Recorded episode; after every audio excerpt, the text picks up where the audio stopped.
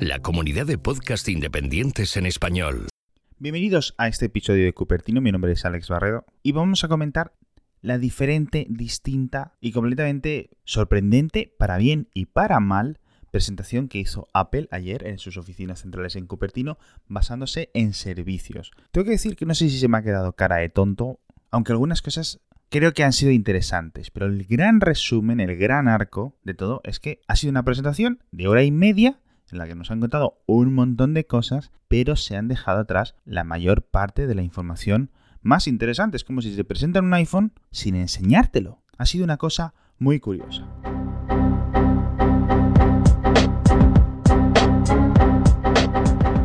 Una cosa muy curiosa decía, porque además, eh, por primera vez, o la primera vez que recuerdo, toda la parte principal del público estaba compuesta por empleados de Apple, altos ejecutivos, etc.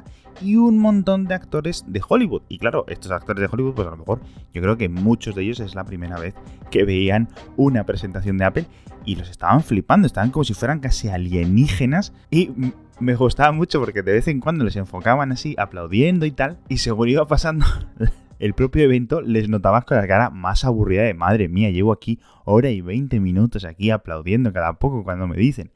En fin, vamos al tema. Vamos a comentar la presentación con cuatro o cinco grandes anuncios y lo vamos a comentar en orden inverso. Vamos a comentar las cosas al contrario que las presentó Apple. Creo que de esta forma tiene mucho más sentido. A ver si todos ponemos de acuerdo y consigo transmitiros mi opinión. Lo último, es decir, lo primero que se presentó fue Apple TV Plus o Apple TV Plus, que es como se va a llamar el servicio de streaming de Apple. Esto que llevamos durante años especulando, sobre todo los últimos meses. Al escenario subieron directores, guionistas, pero sobre todo muchos actores, a contar de que iban a ir sus películas, a contar de que iban a ir sus series. En vez de decir, esta es nuestra serie, la vamos a hacer, aquí tienes un trailer de dos minutos y tal. No, no estaban preparados. Hubo luego una especie de mini tráiler a nivel eh, rollo mosaico de diferentes cosas que ya estaban pues, más o menos o bien acabadas o bien en proceso de acabarse, pero no pudimos realmente ver qué es lo que nos estaban contando. Luego al final acabó saliendo Oprah, que es un personaje eh, muy particular de Estados Unidos, y esta es una de las grandes eh, características de todo el evento. Ha sido algo muy centrado, muy centrado en Estados Unidos. Con lo cual, yo creo que más o menos la audiencia que me escucha de Estados Unidos en este podcast es aproximadamente del 2-3%, con lo cual imaginaos para el resto que no vivimos ahí, lo totalmente decepcionados que muchos se van a sentir de los oyentes de, Cupertino con lo presentado por Apple. Es que mm, por mucho que quisieran comprarlo, por mucho que quisieran pagar por ello,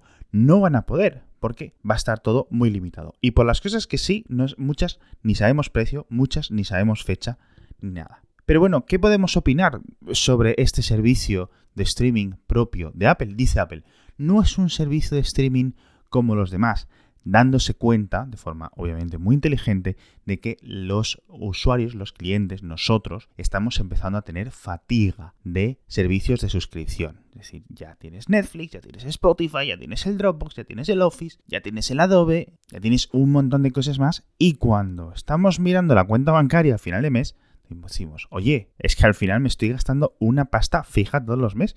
Nunca va a ser tanto a lo mejor como lo que se paga de alquiler o lo que se paga de electricidad, pero para muchas personas y para muchas familias esta cantidad está sumando. Pero, a pesar de lo que diga Apple, esto es un servicio de streaming más. Y no hay más tía, Lo pueden vestir de seda, pero bueno, va a seguir siendo lo que es. Y me dio mucha pena no poder ver eh, los trailers, pues por ejemplo todo esto de Fundación, de Asimov, que a lo mejor pues, tarda un año en llegar o el tiempo que sea, porque cuando comentamos en Cupertino qué es lo que está preparando Apple, pues estaban preparando pues dos, tres docenas de series y de películas muy interesantes. Y no poder verlas sí me decepcionó. Y no puedo dejar de pensar que cuando en un par de meses Disney anuncie su propio sistema de streaming, que se va a llamar Disney Plus, de la misma forma que esto se llama Apple TV Plus, y que también existe ESPN Plus, que es el, el servicio de streaming de pago de ESPN, de deportes, etcétera, pues va a ser totalmente distinto y esto te lo garantizo, pongo la mano en el fuego, 100%, 200% distinto, que cuando Disney lo presente va a haber trailers, va a haber material, va a haber precios, va a haber disponibilidad, va a haber fechas, van a estar los actores y todo va a estar mucho mejor organizado.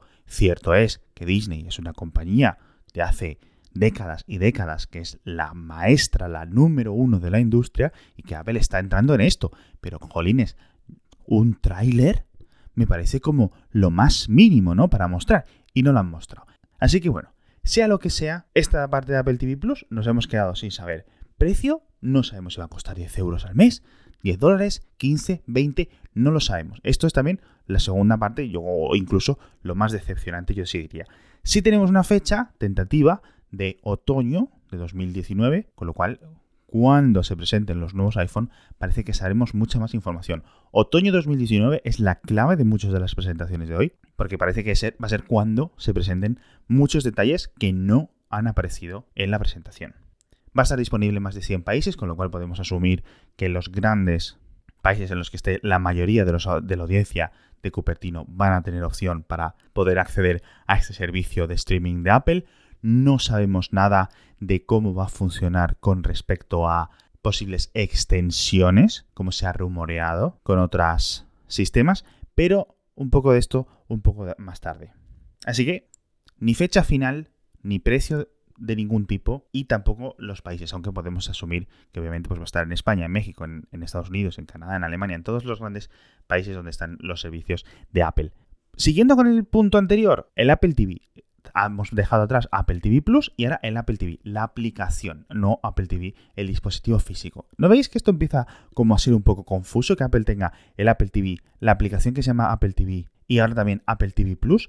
O sea, a lo mejor para los forofos, para la gente que sepa que esté muy encima de la compañía, pues puede decir, ah, claro, obviamente, esto es el servicio de streaming, esto es la aplicación y esto es el hardware. Ah, tiene toda la lógica. Pero para un usuario de la calle, para Pepito y Juanita, como siempre digo, esto empieza a ser un poco confuso, ¿no?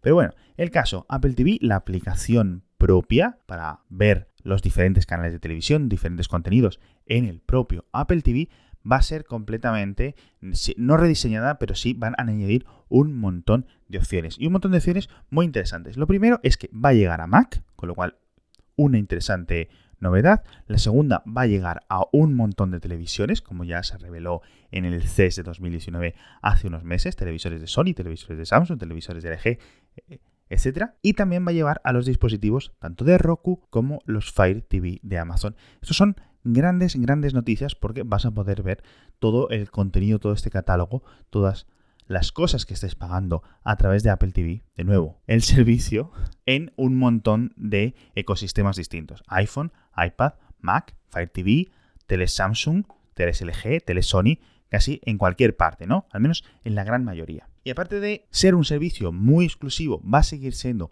algo muy de Estados Unidos, pues van a tener las películas que puedes alquilar o que puedes comprar en iTunes, vas a tener las emisoras de a través de internet, con una gran excepción que es YouTube TV, que no ha aparecido, y van a añadir una cosa que han llamado Apple TV Channels. Esto es básicamente que tú, de la misma forma que por ejemplo la gente que tiene televisión por cable, televisión por satélite y paga por paquetes de 100 canales, 150 canales, 30 canales, 200.000 canales, los que sean, aquí puedes pagar por los canales individualmente quieres HBO, quieres no sé cuál quieres no sé qué, para con la opción de verlo tanto en diferido como en directo, sin publicidad, por supuesto, pues puedes pagar cada canal individualmente. Esto es algo que tiene sentido y a su vez no. Por una parte, toda la industria mundial de la televisión de pago se está basando en la agrupación, en el bundle de todos los canales, con lo cual unos canales sirven de arrastre a otros, es decir, nadie compra o nadie paga 60 euros al mes o 100 dólares al mes o la cantidad que sea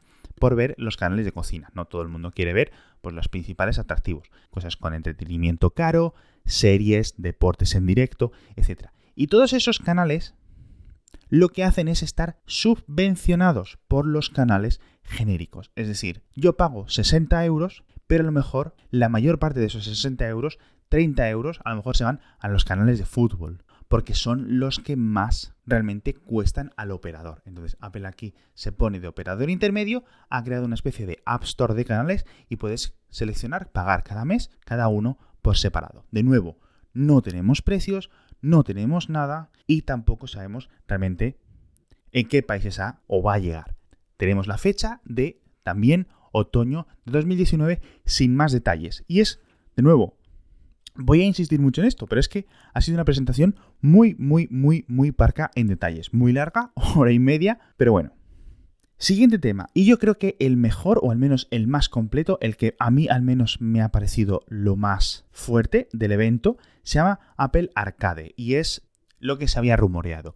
Un servicio que tú vas a pagar una cantidad al mes, una cantidad que de nuevo Apple no ha dicho, y vas a poder jugar a todos los juegos que entren dentro de este, digamos, pack. ¿Cuántos juegos? Pues más o menos según Apple, 100 juegos, más de 100 juegos pero no ha dicho cuáles. Ha especificado una docena de ellos, pero obviamente pues no tienen o no han presentado una lista completa. Pero sí es cierto que parece que van a estar ahí estudios tanto grandes como independientes. Y esto para mí, sin ser una persona que sabe mucho de videojuegos ni que juega muchos videojuegos, esto os tengo que decir, ¿no? En plan, siendo honestos, me parece el gran cambio al ecosistema de los videojuegos desde que Valve presentara Steam hace ya, pues no sé, 15 años y cómo cambió el ecosistema de la compra de videojuegos haciendo el, cambio a digital. Entonces, lo que creo que Apple va a hacer con Apple Arcade es una cosa muy interesante y aunque no tengamos precio, vamos a asumir, aunque sea como un hipotético, un precio de 10 euros o 10 dólares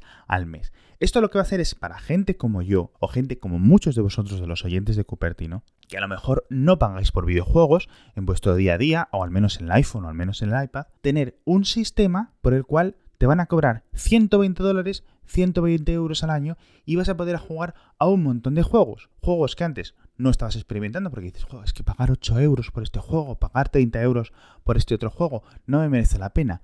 Pero puedes ahora entrar a través de este cuota mensual en un buffet de todo lo que puedas jugar y a partir de ahí meterte. Entonces, básicamente es lo que Spotify cambió en la industria de la música. Gente como yo, que no gastábamos ni un duro, absolutamente ni un duro durante años en música, que no comprábamos CDs o que rara vez íbamos a conciertos, etc.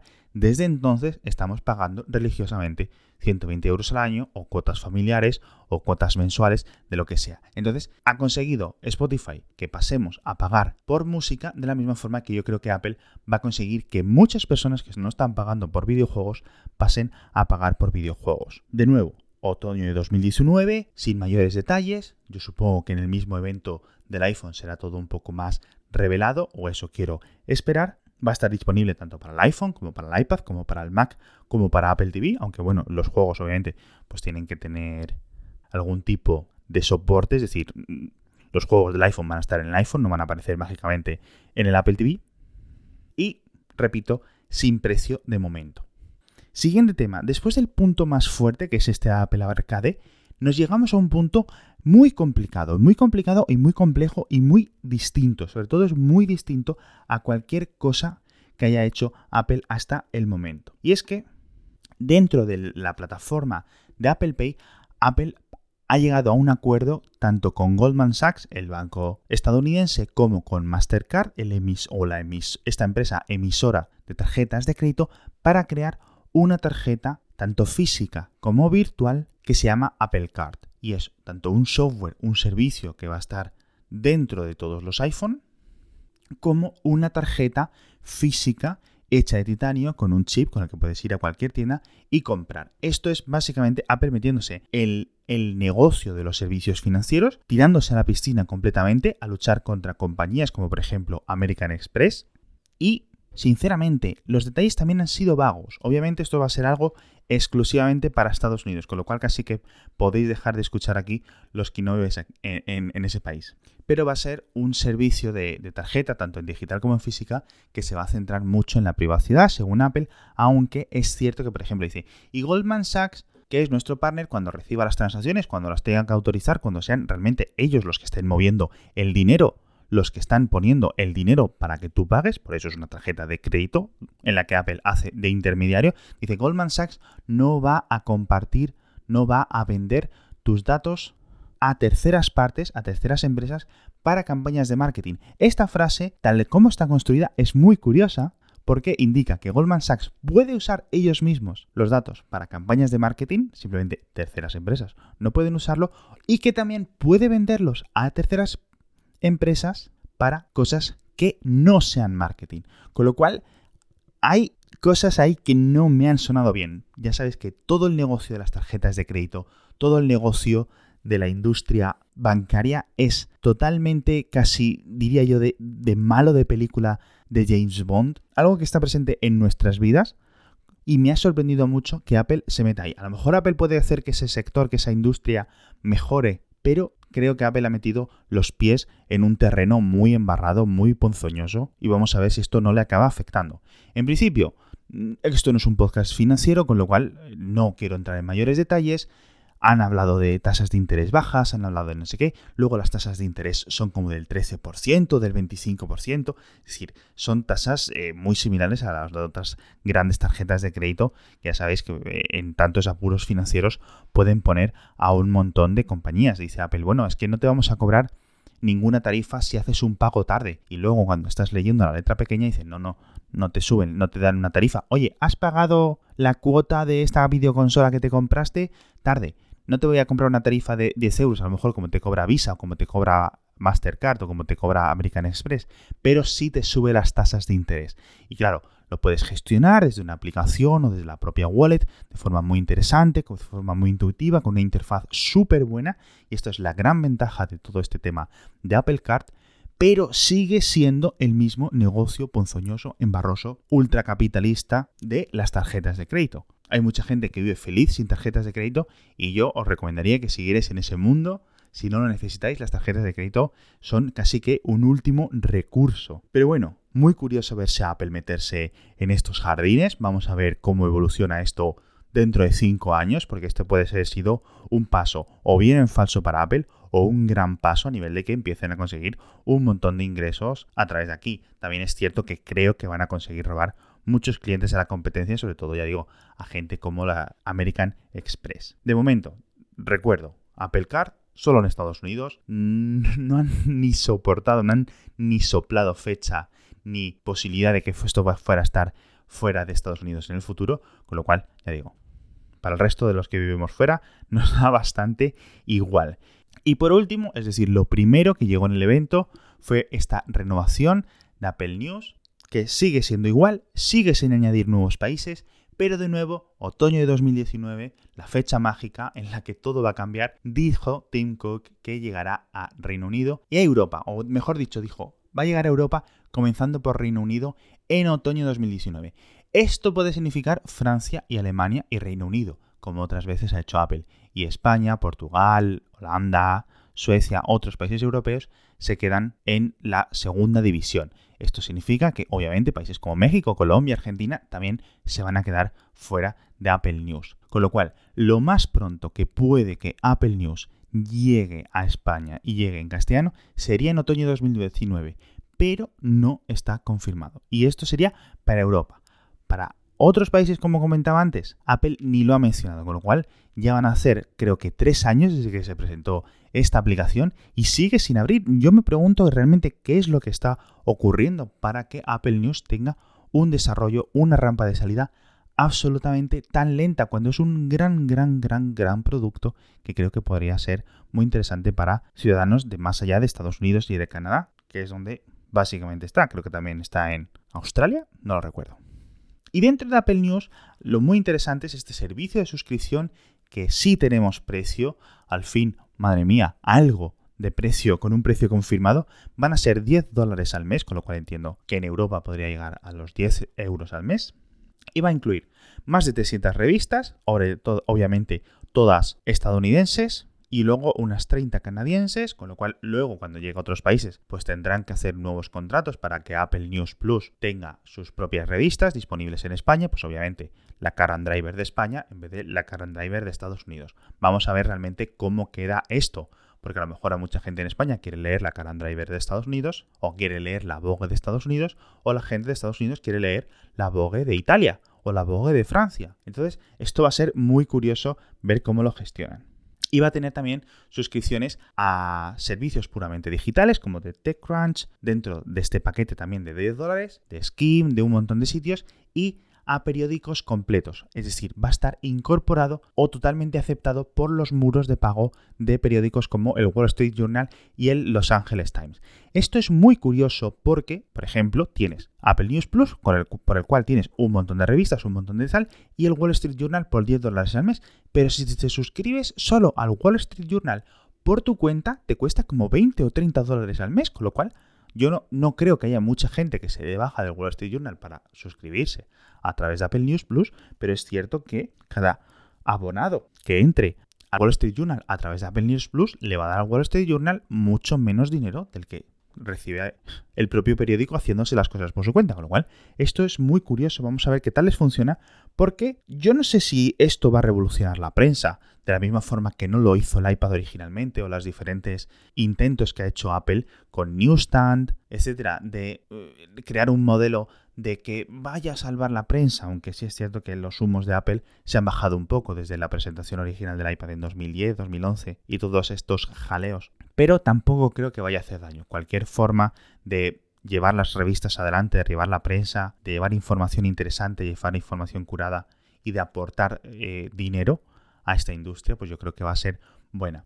¿Qué es lo que me gusta mucho de Apple News Plus es que las revistas van a estar maquetadas en un formato específico que se llama Apple News Format y aunque es opcional y las revistas también van a poder emitirse o enviarse o distribuirse a través del formato tradicional como es PDF, con lo cual en tu iPhone, en tu iPad lo vas a ver fijo en un formato totalmente rígido como es el propio PDF, Apple News Format, ANF por sus siglas, es muy interesante. Se permite adaptar de forma flexible al dispositivo en el que lo estés viendo, pues en un iPhone se ve de una forma, el mismo artículo o el mismo reportaje en el iPad se ve completamente distinto, aunque no me ha quedado claro quién va a ser el que va a encargarse de la maquetación. No va a ser si van a ser empleados de Apple, no sé si Apple simplemente crea las guías, crea las plantillas y luego cada revista tiene que decidir cómo maquetar su texto. De momento, lo que hay disponible por ahí, que ya está disponible, parece que están usando todos como una especie de plantilla única, pero yo supongo que en el futuro pues habrá